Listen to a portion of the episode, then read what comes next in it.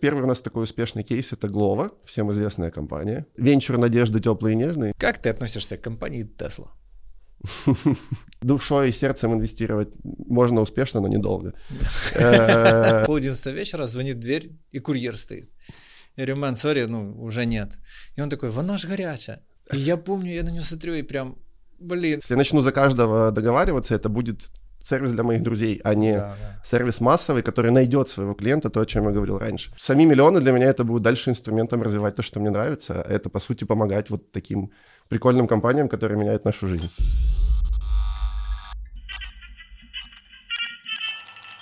Приветствую тебя на канале Just Punkit. Меня зовут Левченко Миша. Сегодня у нас в гостях будет Макс Филиппов, и мы будем говорить о венчурных инвестициях.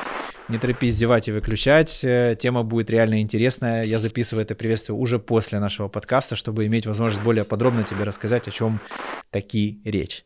То есть мы узнаем, что такое венчурные инвестиции без галстука. Вот э, Макс, как ты увидишь, придет в очень забавной футболке, которая тебе уже скажет о том, что это чуть-чуть другая компания, которая ломает стереотипы, скажем так, образовывает население и помогает очень многим бизнесам расти. То есть они причастны к тому, с, кем, с чем ты, скорее всего, соприкасался, к тому, что Глова появился в Украине и еще многим интересным моментом. Поговорили весело, бодро, э, очень интересно, без скучных цифр, а реально познавательно и, и интересно.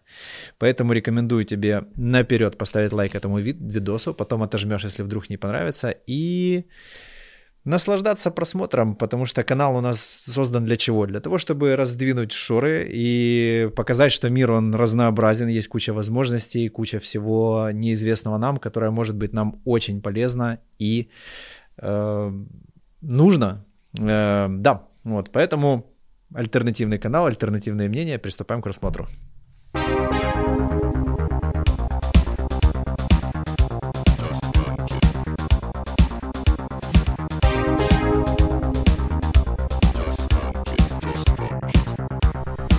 Привет. Так, сегодня у нас в гостях Макс Филиппов. Приветствуем, аплодисменты, ребята. Сегодня будем говорить про очень необычную, непонятную для многих, в том числе и для меня тему. Это венчурные инвестиции. Не торопитесь зевать, будет весело, потому что у Макса неформальная компания, и он может весело и полезно это рассказать, я уверен, на 100%. Венчурные инвестиции — это самые интересные, эмоциональные из всех, так что... Да, да, кстати, давай вот слово венчур, рисковое. Да, в этом же интересно. Вот, да, да, то есть инвестиции, ой, да, это что там, котировки, там какие-то проценты, еще что-то, а тут венчур высокорисковый. Э, ну, это в первую очередь в классике э, считается инвестиции там, зарождающийся или новосозданный бизнес, поэтому ага. это еще втройне интереснее, когда ты видишь горящие глаза. Такая ре- религиозная тема. А, ну, я называю, ну, то есть, если разделять венчур, то там же есть ранняя стадия, то вот о чем я сейчас говорю, есть поздняя стадия, там, где мы инвестируем. А, раннюю стадию я лично называю благотворительностью, угу. потому что ты так или иначе, инвестируя на ранней стадии, не можешь до конца быть уверен, ты никак не можешь быть уверен, что конкретно это... эта компания или команда дойдет до заветной это цели. Вера в идею. Вера в идею, вера в людей, помощь им в первую очередь. Это вот ранняя стадия венчура. Ну и, конечно, капитал в, uh в придачу. uh То есть там э, первые самые инвесторы в компании, их называют ангелы. Ну, то есть, видишь, такая всякая А-а-а. философская, красивая история. Потому что я часто слышал, ан- и, ан- и да, теперь поймел, наконец, смысл. Но э, в... Потому что там все на вере. На вере, но с другой стороны есть еще термин FFF, то есть на первые деньги лучше поднимать у Friends, Family, friends, family and Fools. fools опять-таки, Fools за ангел, да. Если не угадал, то ты фул, если угадал, то ты ангел. Ага. В любом случае это очень такая, э, ну, благотворительная деятельность. То есть без этого эти компании не создавались бы и так далее. А, то, чем мы занимаемся поздней стадии, это уже ближе к бизнесу классическому. А, мы анализируем уже что-то, видим их динамику, понимаем, как они работают на разных рынках, видим живых клиентов, которые ими пользуются. На разных, то есть это уже подразумевает, что они уже масштабируемые, это уже такой прям взрослый, состоявшийся бизнес, правильно? Мы вообще одни из самых безрисковых и, из ага. этого рискового класса инвесторов. Но мы тоже по-своему стартап, то есть нам 5 лет. Угу. Первые годы э, нам надо было доказывать, что это вообще рабочая схема. Угу. Фон, э, в Украине фондов, работающих на этой стадии, в принципе, на тот момент не было, до сих пор, если не ошибаюсь, нет. А, плюс мы еще и, ну, как бы поздних компаний технологических в Украине не так много, и тем более пять лет назад было немного, поэтому мы пошли mm-hmm. сразу в Западную mm-hmm. Европу. Нам вообще крутили у виска, А, зачем вы там нужны? Э, есть такое понятие smart money. То есть mm-hmm. в первую очередь хорошие компании ищут не просто деньги, а то, что идет в придачу с деньгами. Деньги с мозгами? Деньги с мозгами, потому что так или иначе этот человек или эта компания, от которого ты берешь деньги, будет дальше влиять на развитие твоей компании. Uh-huh. У тебя есть свой бизнес, и ты берешь меня как инвестора. Да. Понятно, что я, у меня могут быть какие-то требования, могут быть какая-то...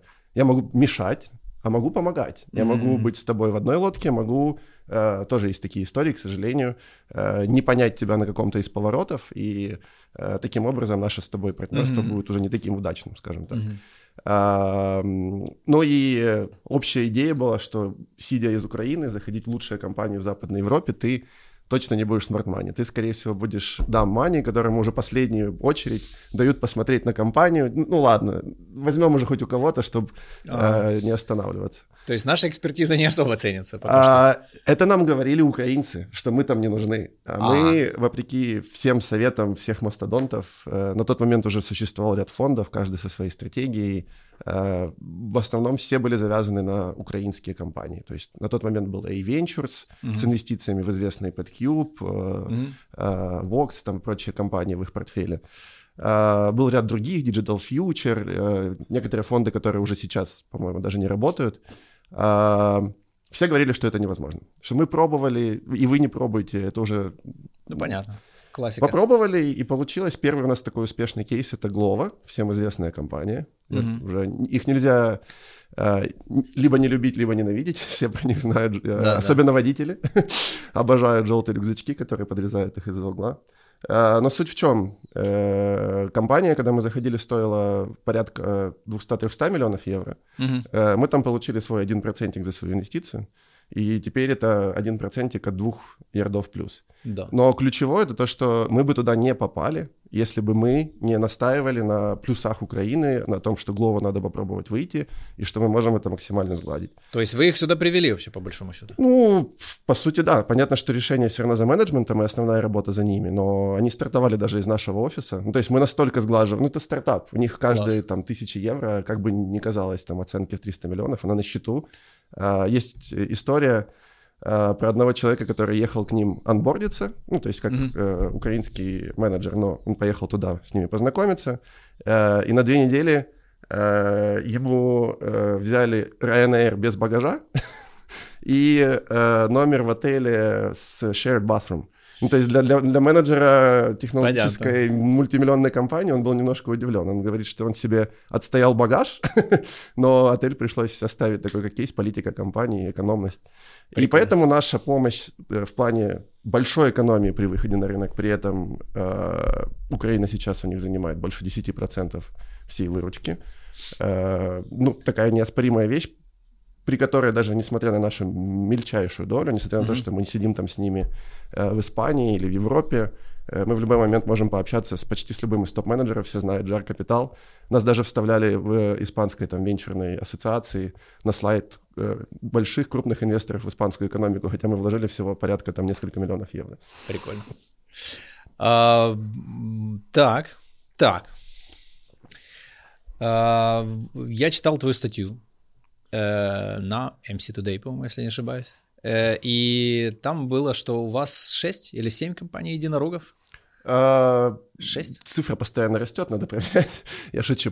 А, шесть, по-моему, шесть. Да, давай сейчас. объясним, что такое единорог, чтобы было... А, единорог — это термин, там, по-моему, даже можно в интернете глянуть, кто его впервые использовал, но использовали для обозначения компании, которая перевалила за миллиард оценку. Да. Ну, то есть э, именно венчурной компании, потому что, ну, там, не знаю, Неф- нефтяные компании все стоят больше миллиарда, но никого это не удивляет. Uh-huh. А то, что какой-то андердог э, за несколько лет или там за пять лет вырос до такой существенной оценки, вот решили их так обозначать.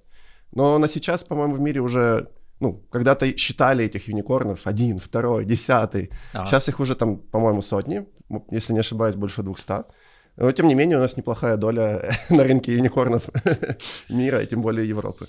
Блин, даже не верится, знаешь, это так необычно. То есть вообще, знаешь, вот э, если брать шаблонное восприятие человека, который занимается венчурными, высокорисковыми инвестициями, да, чтобы понятно было, это какой-то типа а-ля Волк с Уолл-стрит, который там типа выискивает какие-то компании, вот, и делает Кстати, Волк с Уолл-стрит, он же ничего не выискивал. Он, э, ну, по сути, там было мошенничество, но его идея была в том, что он, наоборот, э, кстати, в чем-то похоже. Он нашел свою нишу. Э, не были тогда, не пользовались большим спросом компании penny stocks, так называемые. Mm-hmm. То есть акции, которые торговались на бирже за очень маленькие деньги. Да. Какие-то были мини-компании, которые в отсутствии венчурных и других Да-да. инвесторов единственное, что могли сделать, это выйти на биржу.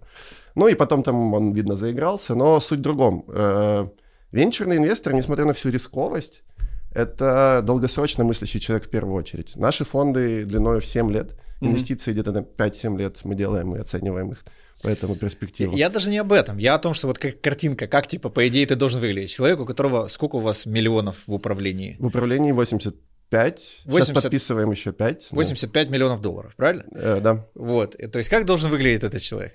Типа, это реально вот, ну, как бы тот вот тип, да, вот прям ярко должен на ламбо приехать, упоротый, короче, задуть тут дорогу и, не знаю, разбрасывать доллары. Вот, как ты живешь вообще, вот как, считаешь ли ты себя богатым человеком? Как вообще твоя жизнь выглядит? А, ну, во-первых, смотрите, если, я не знаю, как будут люди вести себя, когда у них несколько фондов подряд по 100, по 200 миллионов. Ну, хотя я не видел никого на Ламбо, если честно. А, мы же только 5 лет как начали, опять-таки. Это как и Глова, э, владелец. Он а, богат только на бумаге, потому что компания еще на самом деле только продолжает расти. И а, как и ему надо сделать выход из своей компании и вернуть деньги нам и себе в том числе.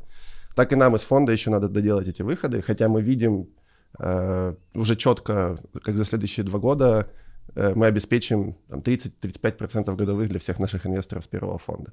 И тогда я получу свою комиссию и посмотрим. Ага. Но на самом деле я шучу, и я думаю, что я, я это часто и с приятелями обсуждаю. Э, особо уже ничего не изменится. Ну, я, во-первых, как э, представитель новой экономики, я уже понимаю, что можно просто арендовать и не владеть. Э, я уже успел при зарплате в несколько тысяч долларов слетать на Карибы, покататься там на катамаране, попутешествовать по миру, взять сабатикл на год. Это все возможно, и не надо себя ограничивать или ждать, пока ты заработаешь миллионы. А, ну, сами миллионы для меня это будут дальше инструментом развивать то, что мне нравится. Это, по сути, помогать вот таким прикольным компаниям, которые меняют нашу жизнь. Потому что надоело жить, э, ну, даже, как, не знаю, не могу не перейти, например, твоей компании, надоело просто делать все по-старому. Это явно mm-hmm. не тот способ, которым э, ну, хотелось да. бы это делать. Да. Просто интересно, как э, ты вот эту риторику, собственно говоря, объясняешь такому классическому носорогу бизнесмену 90-х, который просто такой «Э, там ломать, крушить. Ну, а, вот. Объяснять приходилось многим. Поняли настолько тех, кто с нами мыслит одинаково. И на самом деле бизнесмены с 90-х э, это прикольное уже клеймо. Я обожаю фильм «Жмурки» на самом деле. Э, но я как родившийся в 89-м, я не сильно знаком с бизнесменами А-а-а. тех времен, я только их так знаю. А сейчас многие из них это очень такие красивые, причесанные, состоявшиеся люди. И даже отдельная когорта есть тех, кто вообще, ну, есть чему у них поучиться, несмотря на все, mm-hmm. чем они там занимались раньше. Э, яркий пример для меня лично это Гарри Карагодский. Он может быть в чем-то прав, в чем-то не прав. Это человек, который и занимался нефтью, и занимался mm-hmm. недвижкой при Кучме. Можно себе представить все истории, которые ему приходилось попадать. А, при этом он сейчас просто задает стандарт благотворительности, какой она должна быть. И а, ну, это немножко, как это, я должен дисклеймер сделать, я от него получал стипендию ага. два года, но тем не менее, то есть э, его проекты говорят сами за себя. И это, в моем понимании, это э, бизнесмен из 90-х, то есть он в 90-е начал зарабатывать первые деньги в том рынке. Ну, я скорее про тех, которые пилили заводы, там вот это все. Им я уже молчу про объяснить. всякие убийства и так далее. У, у нас есть отдельная когорта современных бизнесменов, это аграрии. Им очень тяжело, когда человек не, когда деньги ему даются чуть-чуть легче, легче, чем всем остальным, ну, если можно так, так выразиться. Ну, прямым текстом я слышал от одного агрария, у меня здесь в долларе 40% годовых. Зачем мне ну, да. куда-то вкладываться? Да. Ну, диверсификация как минимум. А, да, это мой первый ответ. Но опять-таки, э, то есть он головой в том потоке, который он сейчас ну видит перед собой. А, при этом, с другой стороны, многие тех, кто зарабатывали в 90-х, они сейчас уже не имеют тех э, способов заработка, mm-hmm. плюс общая тенденция мировая – на отбеливание капитала в том плане, что Э, счета буквально в смысле закрываются в банках европейских для людей, которые не могут объяснить, откуда они взяли деньги, даже если они по 10 лет там обслуживались. Угу. Соответственно, уже надо задумываться. И, и многие из них, вот я же говорю, те, кто потеряли тот источник, угу. но остался капитал, они думают, как его вкладывать. Если это не фонды... Открывать свою не... комнату денег. А, да, и, и перевозить, мешок, перевозить да? да, в другие комнаты. В чужие под управление. Очень жаль, что приходится прерывать этот ролик, потому что он очень интересный, и я считаю долгом просто, долгом напомню тебе о том, что пик концентрации достигается достаточно быстро, и для того, чтобы ты мог передохнуть и переключиться на какое-нибудь другое действие, я предлагаю тебе поставить лайк этому видосу, если ты здесь, он тебе совершенно точно нравится, и это будет полезно для канала. Вот. Также Поделись этим с друзьями, э, потому что нам достаточно трудно продвигаться с нашим форматом, потому что он не особо популярен. Вот. Поэтому, если ты разделяешь наши ценности, если ты за то, чтобы люди развивались, пожалуйста, поделись этим роликом. Возвращаемся к просмотру. Кстати, а какой э, вход, да, вот э, я так понимаю, что теоретически, есть у меня какой-то N там долларов, э, миллионов, там тысяч, сейчас узнаем. Я могу к вам обратиться, и вы мне как бы гарантируете, не гарантируете какую-то доходность? Как это выглядит вообще? А, конкретно у нас это на сейчас э, мы поднимаем следующий фонд. То есть да. у нас первый фонд э, уже проинвестирован, и мы ждем из него, там работаем над выходами. Второй фонд мы поднимаем на 100 миллионов евро. Под нашу стратегию это оптимальная сумма, разложится в 10-15 компаний на той mm-hmm. стадии, куда мы заходим. И там минимальный чек 3 миллиона, например. Mm-hmm. А, но в целом, если говорить про венчур, есть... Эм, я только по пути сюда разговаривал с одним, как я понял, архитектором, который э, поинтересовался, как инбаунд интерес, входящий а. интерес. Обычно нам на почту ничего хорошего входящего не приходит. Тут вроде бы адекватный человек, я с ним поговорил. Э, ему интересно там на 50, на 100 тысяч вкладываться, есть для этого тоже а. инструменты. Э, единственное, что не Надо быть... Э, не, почему? Есть а. Виктория а. Тегибко, очень известная на ранней стадии инвестор, которая через свой iClub, я не за что за рекламу, э, ну, там участвуют ребята, там спонсор Audi. То ага. есть, э, я так понимаю, что Audi думает, что если ты можешь 50 тысяч вложить в компанию, ну да, ты можешь то, купить Audi, да. то подумай дважды. Тут машина сейчас, там деньги потом. Э, поэтому для такого размера инвестиций тоже, конечно же, есть э, свои инструменты. Но и в принципе, я не знаю, э, конечно, там шаурма, ларек это не венчур, но начинать можно из 5, из 10 ну, тысяч да, делать да, что-то в этом направлении. Сто процентов. То есть венчур это просто риск, по большому счету. То есть э, там, например, одолженные нам в свое время 1200 долларов, э, когда мы начинали, это как бы это, по сути, была венчурная инвестиция, да. А, но есть, опять-таки, Украине еще стоит интегрироваться в международную платежную систему и прочие вещи. Деньги не всегда от нас принимают напрямую. А, но в Европе есть куча краудфандинговых платформ. Револют, mm-hmm. достаточно известный необанк в мире, нет? Ну, это условный монобанк для да. Европы и Америки. А, поднимал деньги таким образом. Я знаю людей лично, которые там вкладывали по 2-5 по тысяч евро и с этого сделали свои иксы.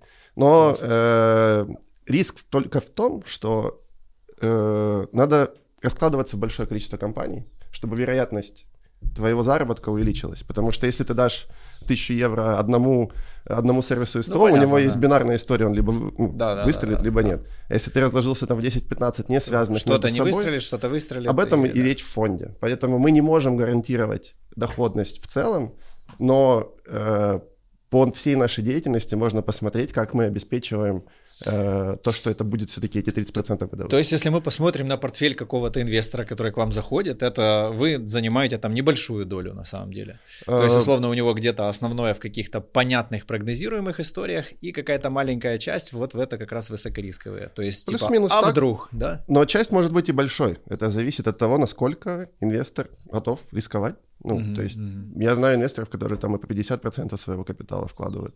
Опять-таки, на поздней стадии у нас это не такая бинарная история, ага. выстрелит, не выстрелит, как на ранней.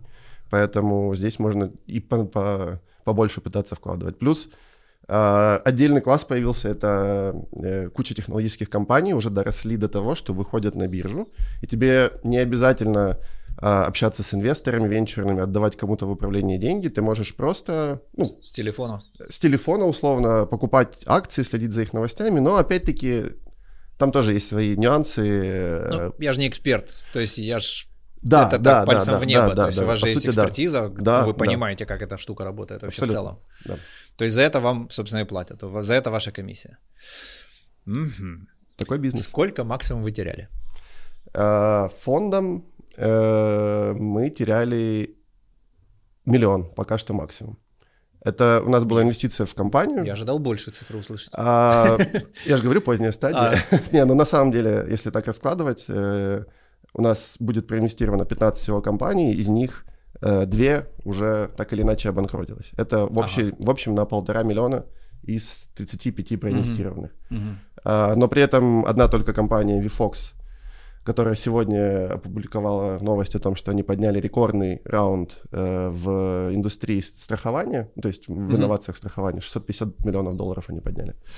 Э, она нам дала в абсолюте уже ну, это на бумаге нам надо выйти, но уже плюс 10. Соответственно, мы только VFox перекрыли Понятно. 5 своих таких ошибок, а у нас она пока только, ну, их только 2 на 2 миллиона. Вы ошибки считаете ошибками или это просто статистика, типа вообще никакой драмы этом э, нету? Для нас это очень большой опыт, потому да. что, опять-таки, мы только-только вырываемся из статуса стартапа. Но вы сами. разбираетесь, что случилось? Безусловно, да. Э, мы как бы э, недавний даже случай э, компания по доставке еды Deliveroo, mm-hmm. это британский сервис, они вышли на биржу тоже.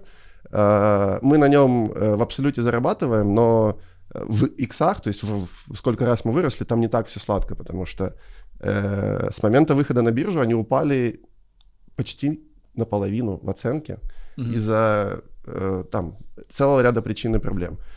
Я, как только увидел то, что они падают, у меня уже через полчаса э, от аналитиков лежали возможные причины объяснения, потом мы их прорабатывали, потому что инвесторам будет очень интересно, как, почему их деньги выросли настолько, а не настолько, э, ведь мы рассказывали, что это такая большая классная компания. Ну, просто знаешь, э, это как за одного, как там, за одного битого двух небитых дают, да, то есть на самом деле вот этот опыт, когда не получилось, он же прям супер ценный.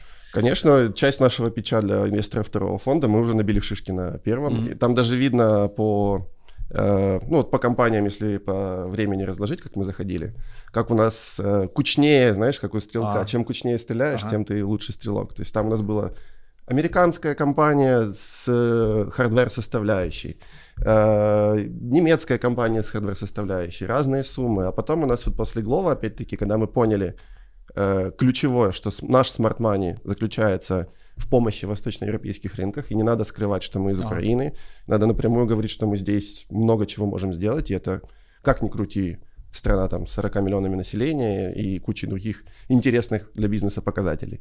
Проникновение технологий у нас вообще на дне. Да, да, да. Почему Глова так по сути выстрелил? Потому что на тот момент конкуренция была слабая. Да. И даже там ракета и Uber Eats по-прежнему не составили ее так сильно, как на, на многих Uber даже рынках. помахал рукой.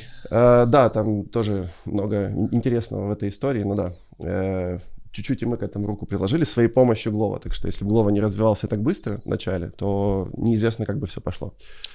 Слушай, ты так часто упоминаешь Глова, у меня с этой компанией есть прям душевная рана, и она до сих пор кровоточит. Помнишь, был мороз этой зимой, прям такой лютый. Ну, ну, ну.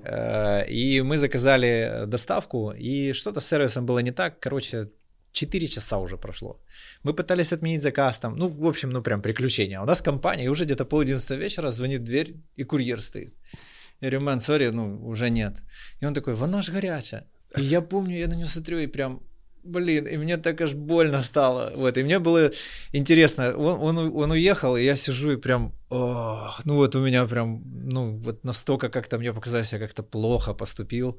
И я, короче, давай связываться и пытаться понять, э, будут ли для этого курьера какие-то штрафные санкции, либо компания как сервис забирает эти 4 или, там, или 6 пиц, там, я не помню, mm-hmm. на, на себя.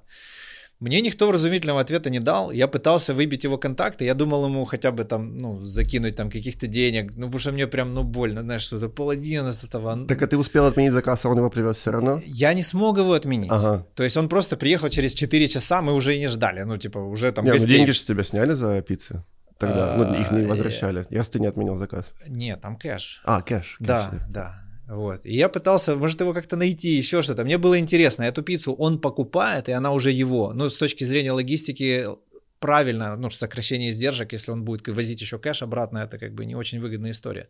То есть логично, что эти пиццы остались ему, правильно? Э, скорее всего, он их съел, да. Ну и Иглова, по сути, да, оно заплатила э, ресторану за эти пиццы. Я прям хочу использовать рычаги давления. Хотя мы, мы живем в Украине, я знаю, что очень многое тут возможно. Я бы хотел найти контакт этого э, курьера и прям ну, закинуть. Давай ему. попробуем. Они там как бы тоже. Это было недавно, да? Это было вот этой зимой, да. Давай попробуем. Можем даже потом снять отдельный Мне кейс, прям когда ты его найдешь да, и вручишь да. ему деньги за эти. Что я помню, знаешь, вот его. Он такой, вона ж горячая. И так смотрит мне в глаза, я, бля, паладинство, я не буду ее есть. Следишь за заданием, но да, я, у меня самого была такая душа, ну, не то что раздирающая, но очень на самом деле теплая история про то, когда в первую зиму, э, это было тяжело для Глова, они до этого не работали в таких условиях, э, то есть очень много гаданий было, как, как поступить, либо на машины пересаживать курьеров, либо ага. э, на самом деле выходом оказались пешие курьеры, потому что ты mm-hmm. не можешь ни на чем проехать, а если правильно радиус доставки настроить, то пеший курьер может да. справляться эффективней.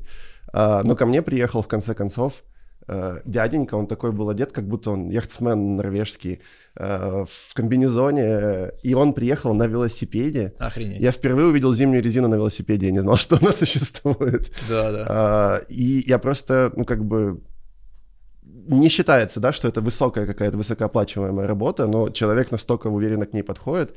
И для меня это было открытием, что есть люди, которым ну, достаточно этой зарплаты, они готовы выкладываться да, да. на все сто, чтобы ну, получить эту работу. Там есть свои плюсы, как ни крути.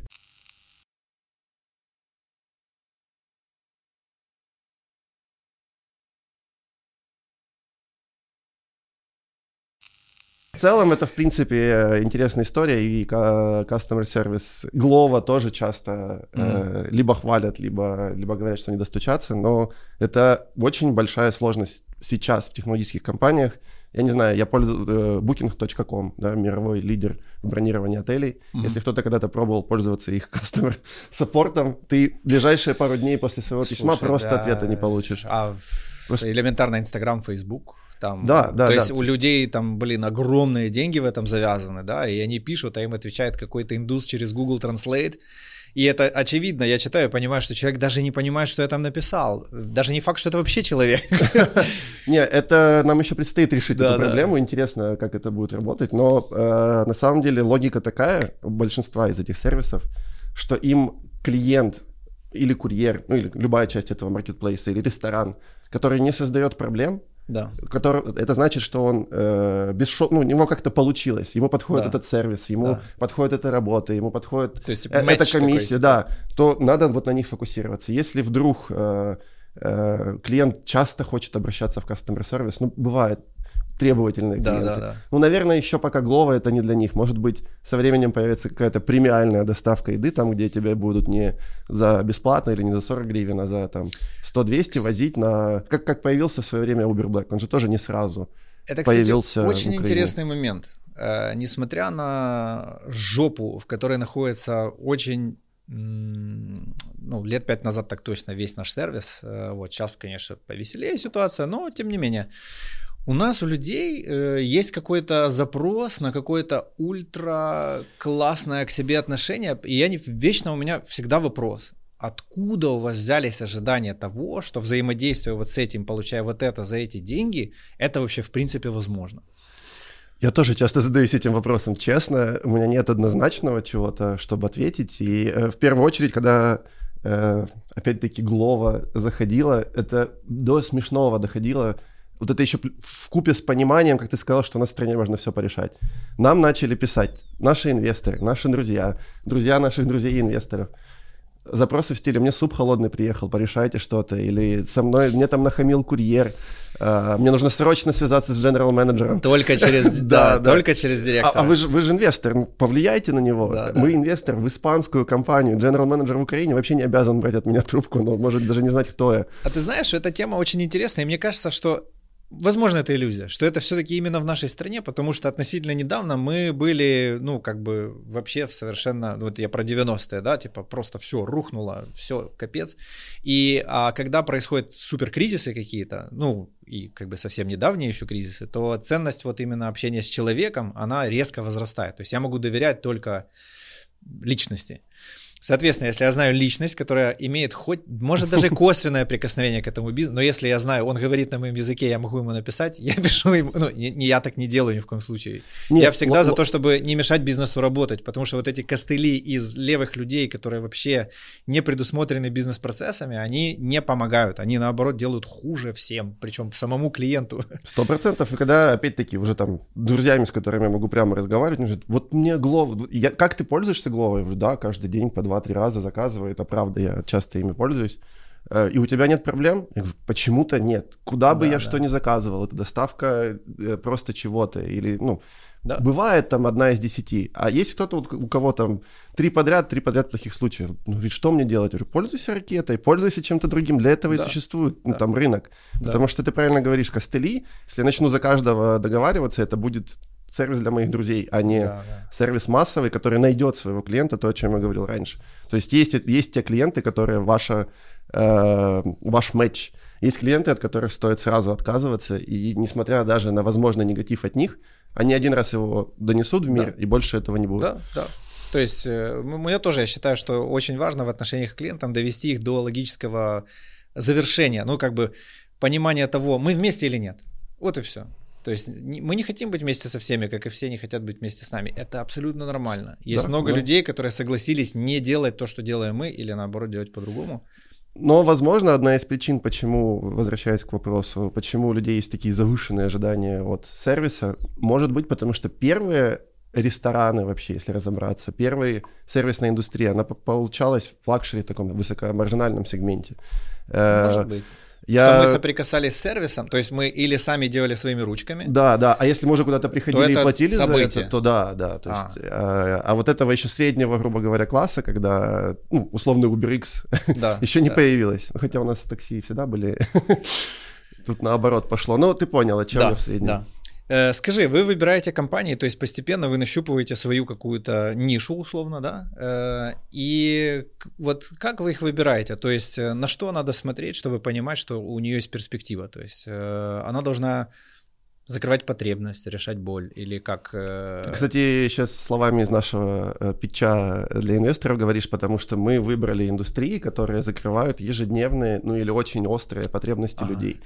А, то, то есть мы частое не будем... касание и какая-то прям реально задача, да, которую они да. решают. А, то есть мы не будем инвестировать, например, в космос, в роботов, в биотехнологии, а, даже пока что в чистом виде в искусственный интеллект, потому mm-hmm. что как ни крути, это все еще такие э, больше изобретательские Но, ну, индустрии. С другой стороны, там какую-то а там сеть аптек, например, теоретически. А, если она будет инновационной да. и у нее будут да. шансы быстрее расти, то да, конечно. Ну, то есть вот то, сер... что надо... Сервис Liki24, который там от Horizon Capital привлек, привлек деньги в Украине, это ближе к тому, что мы бы проинвестировали. Вопрос mm-hmm. в том, что мы опять-таки для них э, не являемся smart money. Horizon для них гораздо более а, э, решающий в Украине такой инвестор, чем мы.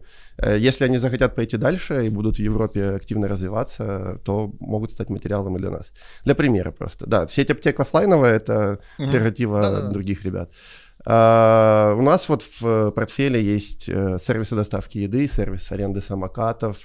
Э, у нас есть вот то, что я говорю, страховая, но опять-таки страховка это угу. такая история, которая в Германии люди ну, переживают они очень часто. Но у нас вообще это Особенно я... долгосрочно вот эти вот, то, что если вдруг ты там заболеешь, там еще что-то, это вообще, типа... Я только смотрел на неделе цифры, у нас э, рынок всего страхования, это, ну, в премиях, то есть сколько люди заплатили в выручке страховых, это полтора миллиарда евро, угу. э, в Германии это 220. То есть э, никакие, никакой разницы в ВВП на душу населения это не объяснить, это по сути культура. Да. И э, я просто уверен, что на фоне вот этой разницы 200 в полтора есть пропасть в убытках, которые несут э, люди украинцы. э, которые могли бы быть меньше, если бы страховка работала правильно. Конечно, и тогда, глядишь, и не надо было такое количество офлайновых аптек. Как минимум, да. да. Или, или, или, там, не знаю, машины бы не ремонтировались, э, свои кузова там непонятно где, а да, это да. была бы более такая серийная история.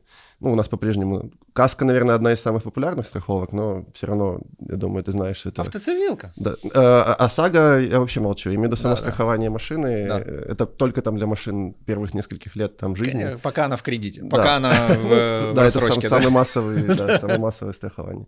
Так что точно есть куда расти. Но я начинал с того, что мы действительно выбираем такие вещи, которые... Вот как выбирать компании. Вот это ядро клиентов, у которых произошел этот матч, это да. любовь с сервисом, да. это важно. Э, мы анализируем так называемые когорты, то есть как люди часто продолжают пользоваться сервисом. Ага. Количество касаний, LTV? Э, да-да-да, вот эти все показатели. Ну, стоимость привлечения клиента тоже важна, потому что, как ни крути, в digital е сейчас это один из главных показателей. Ты можешь э, качественно провести работу и привлечь с условного Инстаграма пользователей по 100 евро или по 10 евро. Угу. Это Конечно. та решающее отличие, которое может сделать бизнес успешным при одинаковых всех остальных показателях. Э, но в целом, как правило, мы смотрим, ну, как минимум больше половины, а чаще почти всех конкурентов данной индустрии э, на поздней стадии уже точно mm-hmm. должны быть конкуренты. Там редко бывает, что эта компания изобрела что-то такое, чего mm-hmm. не успели попытаться повторить остальные. Ну да, если она уже за, за страну вылезла, то скорее да, всего. Да, да, да. Ну вот тот же Glovo, когда мы инвестировали, мы уже сидели в Deliveroo э, с почти аналогичным, ну там есть свои отличия внутри, но по сути это сервис доставки. Э, и параллельно с этим уже были компании на бирже, и были компании, которые работали на этом рынке, где Glovo. Э, но вот чисто по динамике, в первую очередь, финансов, как ни крути. Ну и, понятно, надо закапываться глубже, чем просто э, прибыль, выручка и такие-то расходы. Надо смотреть на их динамику, качество, э, mm-hmm. решения, как принимали компании, куда они их направляли. Кстати, ковид очень э, обнажил э, компании в том смысле, что когда все рынки растут, когда все хорошо, mm-hmm. это одна история, да, а да. как компании справляются с кризисами, это другая. И... Ну, это, да, показывает, как они делают домашнюю работу, как они создают финансовые подушки там и так далее и тому подобное. Именно. И э, в одном из э, статей или интервью, уже не помню, я говорил о том, что... А, да, это и год назад нас спрашивали, как наш там э, портфель пострадал. Э, по сути, не предвидеть какой-то кризис на, на, на протяжении 7 или 10 лет развития компании особенно стартапа, это почти невозможно. Стартап сам по себе живет в перманентном кризисе, у них ну, да. каждый год кончаются деньги. Да. То есть вот эти же раунды финансирования, это ты сидишь такой, смотришь, ну, у меня осталось 9 месяцев, э, ну, на счету 9 месяцев расходов через пару месяцев я должен уже выходить к инвесторам, к этим, ну, то есть и ты постоянно mm-hmm. мыслишь вот этими категориями, а что если я не смогу через пару месяцев выйти к инвесторам, границы закрыты, я заболел, ну, да, да. и, ну, в общем, там риски продумываются, опять-таки, рисковые. Инвестирование, но риски продумываются очень-очень э, хорошо, и, и топовый менеджмент, он это все э, может еще и донести потенциальным инвесторам, э, самые лучшие компании, им даже вопрос не о чем задать, у них такие материалы, что ты видишь, что они предусмотрели, наверное, практически все. Угу. Слушай, а инвестор э, несет какую-то ответственность вообще за бизнес компании? Вообще, в принципе? И... Ну, э, это его собственный выбор, я бы так Или сказал. это внутренний вопрос чисто его? Э, э, интересный вопрос. Но вот в Европе э, считается, что инвестор, безусловно, несет, и он должен в буквальном смысле какими-то в каких-то вещах навязывать даже угу. Э, ну, знаменитая уже становится аббревиатура ESG, это Environmental Social Governance, ну, типа это е, норми та, е, сталого бізнесу, як кажуть українською мовою. Тобто, то, що ти не просто думаєш про заработок денег, рост, а и про то, как твой бизнес влияет на экологию, на общество. Mm-hmm. Но я, кстати, недавно тоже по этой теме выступал. Мы не можем влиять на компании так сильно, потому что мы по-прежнему заходим на очень небольшие доли. Есть инвесторы, которые заходят параллельно с нами, вкладывают в 5-10 а. раз больше капитала. Они получают место э, в правлении компании, они могут принимать стратегические решения, как-то это им э, э, объяснять, что это нужно делать. У этих инвесторов, у самих есть свои инвесторы. И, как mm-hmm. правило, если у нас это в Украине чаще конкретные физические лица или их бизнесы, то в Европе есть так называемые институциональные инвестор, это уже фонды, которые годами понял, существуют, да. и а, там роль одного принимающего решения теряется. Вот мода в Европе сейчас максимально думать про все вещи, касающиеся вот социума, экологии. В Америке очень про diversity так называемое думают, то есть там чернокожие э, фаундеры должны получать там больше финансирования. В Европе женщин требуют все больше в э, составе э, менеджмента. Поэтому в целом, конечно, инвестор он должен каким-то образом направлять. Но с другой стороны, мне кажется лично, что э, э, всему свое время если ты сразу навесишь все эти требования на, на раннюю компанию, представим опять-таки вас с тысячей и двумя, одной-двумя тысячами евро на начало бизнеса, и вам еще надо впихнуть в эту одну-две тысячи э, темнокожую женщину-фаундера, и еще и подумать, я не знаю, как у вас масло перерабатывается после того, как вы его поменяли. Ну, будет тяжеловато. Да. Поэтому всему свое время, и, конечно, когда компания уже становится там, каким-то э, именем нарицательным в своем, в своей индустрии, э, у тебя вряд ли получится не, не, не задеть на углу какую-то из групп социальных, которая там будет недовольна тем, что ты делаешь. Поэтому об этом нужно думать. И инвесторы первые, кто пытается это э, долгосрочно донести. Почему, почему вам не особо интересны украинские компании? Э, они нам не то чтобы не интересны, э, либо... Конкретно наша э, стратегия поздняя стадия плюс помощь в Украине, скорее этим компаниям не интересно. То есть а, условный недавно там поднял деньги сервис Preply. Да. Э, им интереснее взять американского или британского инвестора, чем нас.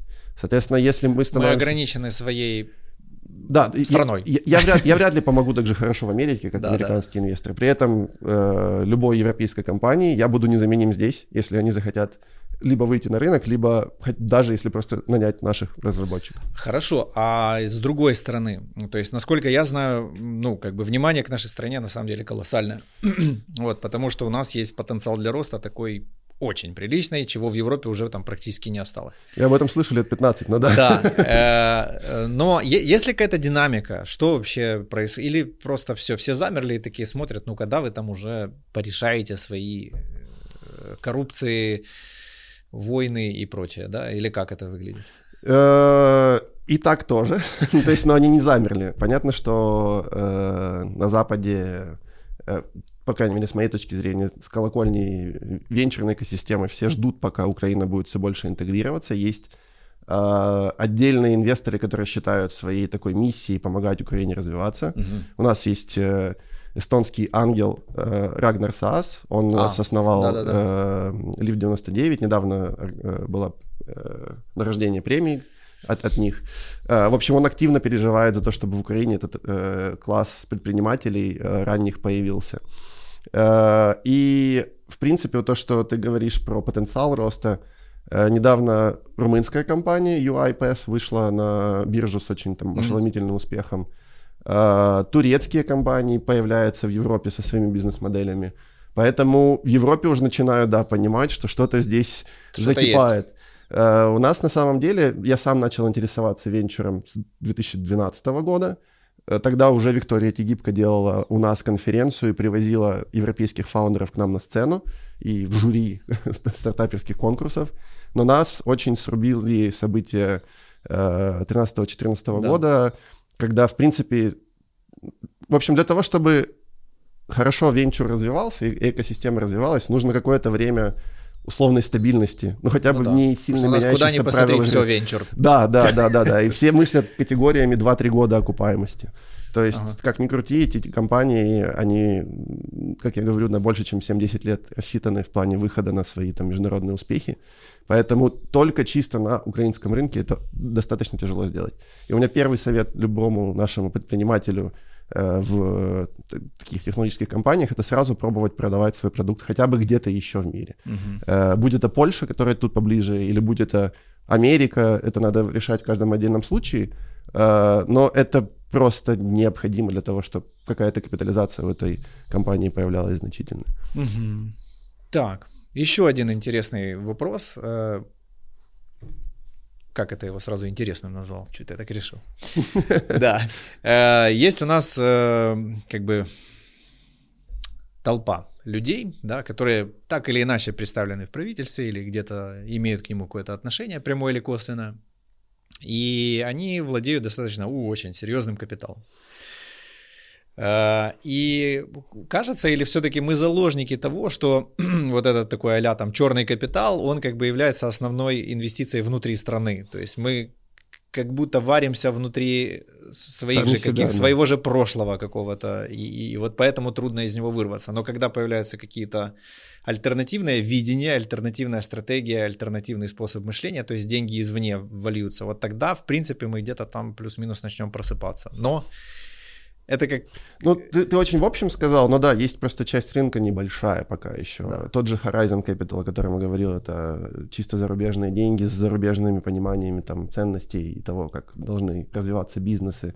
Э, есть э, международные организации типа ЕБР, ЕБРР, которые там уже больше десятками лет, если я не ошибаюсь, ну точно больше десяти, э, выдают кредиты на очень, под очень выгодные условия, при этом они тоже Эм, как бы предлагают, как бизнес можно вести лучше, этичнее, долгосрочнее и так далее. Эм, при этом есть, да, другая вот эта часть черного кэша, который э, финансирует все наши там, большинство наших сетей кофеин, uh-huh. э, некоторые сети СТО и так далее, и так далее, кучу других бизнесов. Это действительно так. Э, но Э, как у нас любят э, кричать политики последние несколько лет, зовнішнее управление. Ага. И, э, это же страшно так. Это, о, да, это же помешает этому всему происходящему очень-очень сильно. Э, мы видим даже по себе, хотя у нас, опять-таки, мы, не, не, ну, работая на западном рынке, мы не можем брать этот черный кэш. То есть у нас Наверное, если бы мы могли его брать, то я бы уже управлял миллиардами денег. Да. То есть даже на своих белых деньгах мы видим, как закручиваются гайки везде, то, о чем я говорил, в Европе, в Америке. Э, счета новые не открываются, старые закрываются. Уже даже Кипр, который считался да. мекой, э, считает, начинает, ну, как бы косо выглядеть, особенно в купе с украинскими или русскими фамилиями. Mm-hmm. Ну и тут гадалки не ходи, если в карьере человека была позиция прокурорская или судейская, э, или депутатская, то это будет, ну, крайне тяжело, угу. иногда невозможно вообще, в принципе, куда-то вывести и честно потратить за рубежом эти деньги. И, ну, я за вот такое зовнешнее управление. В принципе, при этом я видел очень прикольную такую картинку, ну, э, мем, видеомем в Инстаграме, что шлагбаум на выезде с подземного паркинга, и э, под ним проезжает Ламборгини, да. потому что она ниже, чем шлагбаум. Ну что для богатых всегда найдутся какие-то да, пути, да. но тем не менее, лучше так, чем никак вообще. Какие ключевые навыки венчурного инвестора вообще ты бы назвал? Если эм, можно. Склонность к риску. Но с другой стороны, это... Типа, умение чувствовать себя более-менее нормально в этой... Безусловно. Хотя на самом деле у инвесторов в публичные рынки, мы только недавно с коллегой, который там работает, э, обсуждали, э, скажем так, закалка стали яиц должна быть немножко сильнее, потому что ты, ну, там волатильность, то есть mm-hmm. разбежность стоимости твоей акции или твоей компании в течение года гораздо выше.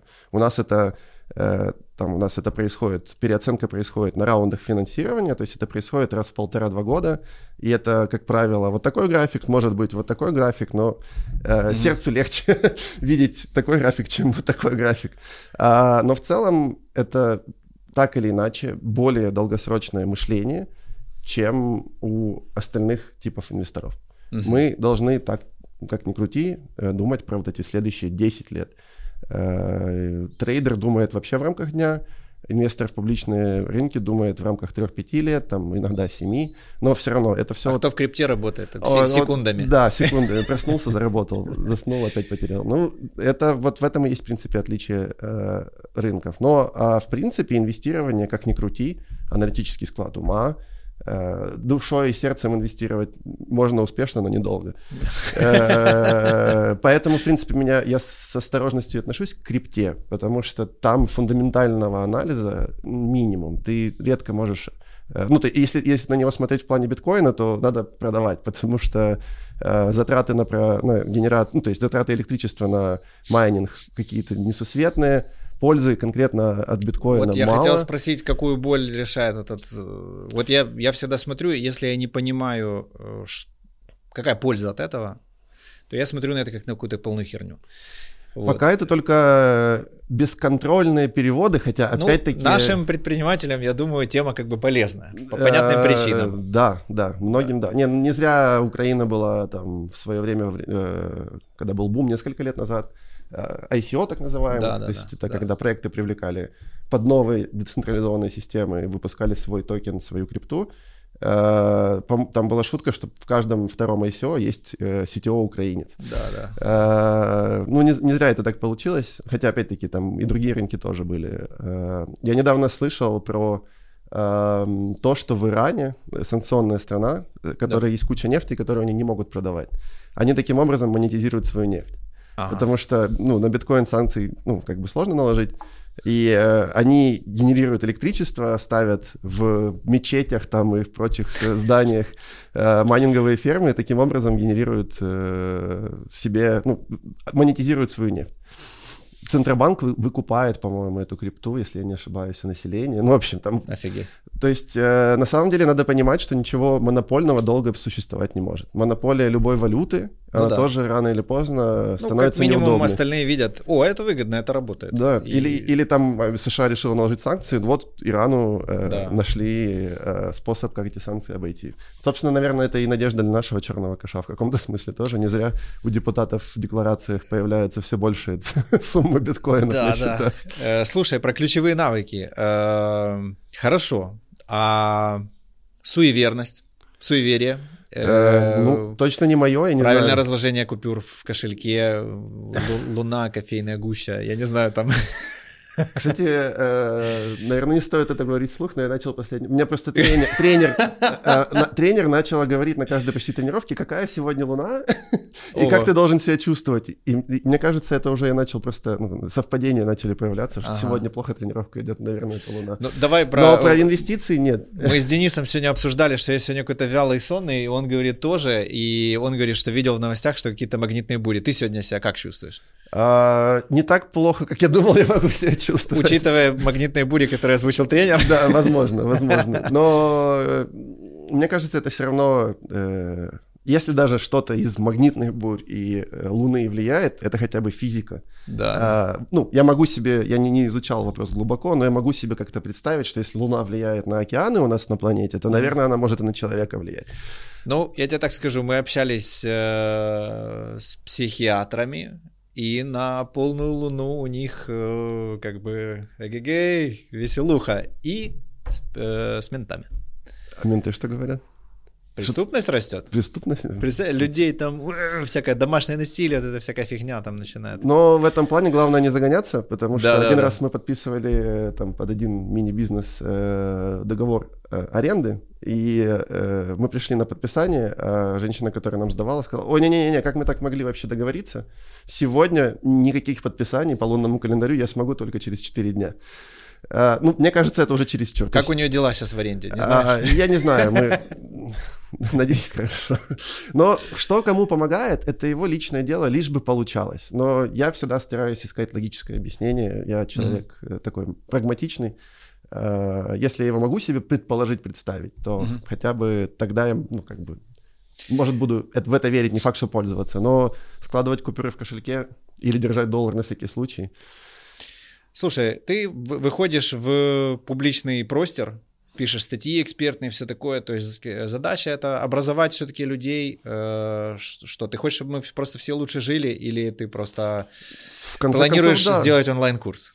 А, ну, это вообще была моя давняя мечта. Онлайн-курс? а, ну, по сути, обра... ну, даже наших инвесторов, даже самых крупных, да. даже самых успешных и так, мы все равно образовываем. То да. есть э, они информацию, которую мы даем, либо не получают, либо не получают так детально от каких-то своих там западных фондов. Mm-hmm.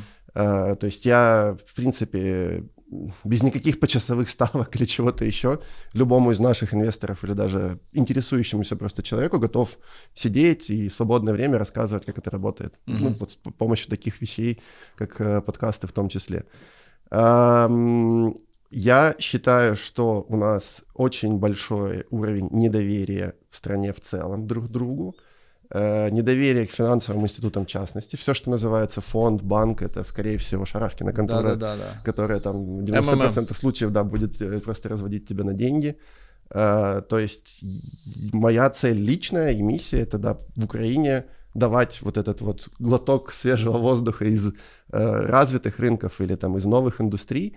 Э, вот когда мы сюда приводим компании, я понимаю, что это такие вкрапления здравого смысла, которые уже будут э, их сотрудники, э, их контрагенты, они уже будут видеть, как по-другому можно работать и будут постепенно мыслить по-другому.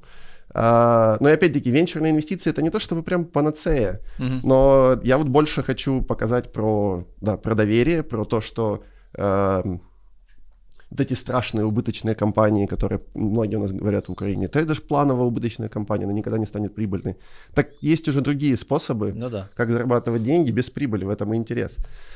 Так что да, образование это такой приятный побочный эффект нашей деятельности. Ты такой, типа, на, научпоп на, на, на финансовую, как бы, типа того. футболку эту одел, чтобы, ну, чуть-чуть, э, да, ближе, ближе к людям. Не, ну это, кстати, придумали мои друзья и сделали мне подарок на день рождения, три футболки. А, просто вечер, вечер асоци... Э, ну, да, да. созвучно с венчур. Uh, у меня есть еще футболка «Венчур надежды теплый и нежный». Это по uh, цитате Евгении Власовой. И, uh, господи, какая третья? Блин, я забыл. Э, да простит меня Андрей. Э, я ее люблю, как и все остальные футболки. Короче, да. Э, я, в принципе, за то, чтобы бизнес поворачивался лицом к людям, как бы это банально не звучало. В чем секрет того же успеха Монобанка? Потому что, ну, как бы, заходить в банк мне лично, как молодому студенту, всегда было как-то неудобно. Ты как будто в какой-то дорогой ну, салон заходишь. Да, да, чуть-чуть отталкивающий. волнительно. Да, смысл этого, если ваша цель на самом-то деле привлечь клиента, а не оттолкнуть его.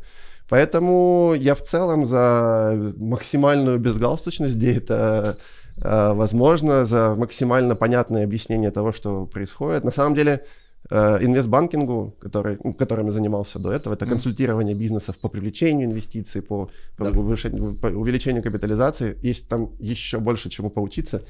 Потому что венчур сам по себе, он такой э, простяцкий, кто-то считает, что это там хипстеры по коворкингам пьют смузи, как говорится, но все равно это mm-hmm. А, да, в, в инвестбанкинге по-прежнему еще такие закрытые люди, которые там надувают щеки. Да, да. Но там тоже есть свои герои, которые уже этот э, стереотип э, успешно разрушают. Класс. Мне вообще нравится, ну, суть канала-то, собственно говоря, в том, что, ну, как бы все вот эти вот догматы какие-то, все это, оно э, время, оно же, ну, как бы пластично, то есть оно меняется, все время происходит. И когда вот что-то вот, э, вот как Советский Союз, да, условно, ну вот все, оно распалось просто, как гнилые яблоки, оно отвалилось, потому что, ну, все, уже не получится так. Вот, и мне нравится вот, мне кажется, мы вот очень правильное, интересное время находимся, потому что мы можем создать, увидеть такое количество смен эпох, такое вообще просто... И, да, и человек, да. который закостенел, ему очень больно будет в этом мире, ну прям очень страшно. В принципе, про это инновации есть, про то, да. что любая норма закостенела, не надо ждать, пока она там сама будет отваливаться. Да. Не, не значит, просто... что так и надо. Да, можно просто ввалиться и сделать, как ты хочешь. Да, ты можешь ошибиться, ну это же есть про это предпринимательство. Но если ты найдешь свою нишу, да. то все старые падут, как гнилые яблоки. Ну, и я э, при всем уважении к консервативным людям, которые любят, чтобы у них ничего вокруг не менялось. Да, да. Э, у меня родители, в принципе, вполне консервативные и любят одна, ну, там, свой образ жизни. Э, хотя недавно мне мама гордо Э, набрала и сказала, что они пользовались в Херсоне уклоном, и им понравилось, потому что, ну, в общем, э, даже для таких людей э, инновационные сервисы становятся интересны и понятны, несмотря на весь страх пользоваться чем-то новым. Поэтому я за максимальное ускорение вот этого маховика изменений до, конечно, какого-то сбалансированного состояния, потому что если мы будем каждые полгода разрушать все, что мы строим, тоже очень много, далеко не уйдем. Да, хаос, хаос. У меня последний вопрос. Как ты относишься к компании Tesla? Вот э, в целом, то есть вот как бы ты ее характеризовал? Э, вот мне просто реально интересно вот твое мнение. Тесла как компания производитель авто, э, в принципе, они молодцы. Они да. сделали мейнстримом то, что остальные компании еще пока даже не смогли сделать. Там только Porsche Audi Group чего-то там в этом плане начало сейчас показывать. Там Audi и Tron, да. и Porsche какой-то там появился, по-моему. А, но то есть к компании как таковой у меня максимально уважительное отношение, но Илон Маск превращается в какого-то американского инфобизнесмена, как по мне. То есть он уже больше э, влияет на стоимость той же акции Тесла или как последние события показали на стоимость криптовалют, да, просто да, своими твитами. Э, опять-таки, это хороший урок для людей, в принципе, как сейчас ведется бизнес, почему коммуникация важна, почему открытость важна. Э, люди ему доверяют. То, о чем я говорю. То есть у нас, э, я не знаю, можно найти массу бизнесов, там, где собственник даже ну, там, неизвестен. Или если да он известен... массу, а 99%, наверное. Ну, собственно, так, да. Э, то есть э, вот это хороший пример, как, в принципе, можно построить бизнес и почему компания оценивается так сильно, потому что все верят, что он не сдастся и доведет ее до такой оценки да, в любом случае. Да. То есть он такой, как пастор правильный, такой, типа но и... при этом только недавно обсуждали, что вот почему это э, с другой стороны плохо, потому что Маск в 2015 году обещал, что через два года будет полностью автономное вождение. Да. А... Это и не единственное обещание, которое они не выполнили, но люди, ну, учитывая количество инфоповодов, он просто стирается вот это вот. Да, поэтому я бы тоже, э, как бы, если я мог вообще что-то посоветовать Маску, то я бы все-таки это... Затвить, говорят, читает. Э, да, кстати, вариант. Э, надо хорошо сформулировать. Just, just stop. Ну, замедлись, чуть-чуть замедлись. Есть то, что ты можешь говорить в личном разговоре, есть то, что ты можешь говорить на публику. Это всегда должны быть какие-то... Ну, то есть надо понимать свою аудиторию. И надо да. понимать, как ты в конце концов влияешь на эту аудиторию. Э, это все-таки больше уже про образование или про фан. фан, или ты катаешься на этом хайпе и просто кайфуешь от того, что у тебя там э, деньги на счету растут какой-то миллионной прогрессии, я не знаю. Надо, надо определиться, чему ты стремишься на самом деле. У меня был, это был не последний вопрос, я тебя обманул. Ну давай. Э, я хочу, вот есть заезженная такая фраза всеми инфобизнесменами, это пассивный доход. Э, ты вообще веришь в то, что он вообще в принципе возможен, как таковой, в чистом виде, абсолютно вот пассивный доход? Не, ну, абсолютно пассивный. Ты все равно так или иначе должен, э, ну, доход появляется от вложений, времени, либо денег, да, э, да. любых ресурсов. То есть история, что я сижу на пляже, а, ну, правильно. Кстати, ты, ты можешь... Там на... же солнышко и плохо видно в монитор. Это, кстати, да, когда я вижу эти фоточки, как люди там работают, у меня большие вопросы. Даже матовые мониторы не дают того качества. Но неважно. А, я говорю, что даже если сам доход будет по, по итогу пассивный, э, я, например, апологет э, инвестиций по-прежнему в недвижимость э, в Украине. Это во многих сферах очень прибыльная история. Uh, у нас ее мало хорошей. Мы только с тобой здесь uh, перед подкастом обсуждали. Если реально находить вот эти точечки там, где здравый смысл победил mm-hmm. запросы uh, собственника земли или застройщиков, то получается неплохо. Я к чему? Что даже если потом будет эта квартира сдаваться, у меня есть две небольшие квартиры, там, где люди живут уже в одном случае 5, в другом 3 года, 5 лет, 3 года, я не появлялся на этих квартирах. Мне просто Класс. раз в месяц капает деньги, и я иногда им там что-то чиню удаленно. А, вот это я считаю пассивным доходом, но ты все равно должен потратить вот это вот время ну, на отбор это, этого объекта инвестирования. Мы на самом деле нашим инвесторам даем пассивный доход. То есть они нам деньги То есть я могу отгрузить вам мешков э, денег отбеленных. И э, желательно белых сразу. Да, да, да. Не когда-то черных. И э, да, и мы будем их на протяжении первых трех лет инвестировать, потом мы будем как-то там помогать компаниям еще развиваться, и последний там шестой-седьмой год возвращать их э, с плюсами. Э, в идеале в том размере, как мы обещали. Риски вы на себя забираете? Э, мы не можем забрать на себя риски, потому что там единственный риск, э, который мы, раз, мы, мы разделиваем риски вот так вот. Ага. Э, из, э, например, фонда первого у нас 2% это вложены собственные деньги. В mm Второй фонд побольше, у нас там 1% будет. То есть мы из 100 миллионов 1 миллион нашим партнерам положим, что для нас, ну, то есть у меня сейчас активов, в принципе, на полмиллиона где-то максимум есть своих. mm Очень существенная сумма. И на самом деле очень интересная Эм, э, история, которую я люблю рассказывать, что венчурные э, ну, комиссии в венчурной индустрии 2,20 так называемые, 2 в год за управление процента mm-hmm. и 20 с успеха в конце. Да. Э, они пошли от эм, комиссии, которые брали мореплаватели, когда собирали свои экспедиции сотни лет назад за специями или там на открытие Америки. А, поэтому называется керри. Ну, то есть я имею в виду, что это вся модель, ты тоже как капитан тогда не мог себе позволить. Ну, конечно. Тебя должны были быть какие-то богатые, благосклонные монархии или там, я не знаю, купцы, которые будут это финансировать. Собирался фонд, заряжалась эта вся экспедиция и отправлялась, возвращалась. Находился такой авантюрист, который да. говорит, может быть, там что-то есть. Да, и он, как правило, ложил часть своего да. тоже капитала. Он рискует это, и да, жизнью, и, и кораблем, и, и, всем. Но он не может ничего гарантировать. Да, да. Это открытый океан. Если бы все такие умные были и могли гарантировать, да. ну, понимаешь. А, но у нас есть, конечно, там определенные вещи. Мы не получаем свою комиссию за успех, если мы сделали меньше 7% годовых, базовый mm-hmm. такой хотя бы доход, который можно Это было бы из недвижимости... больше, чем банк.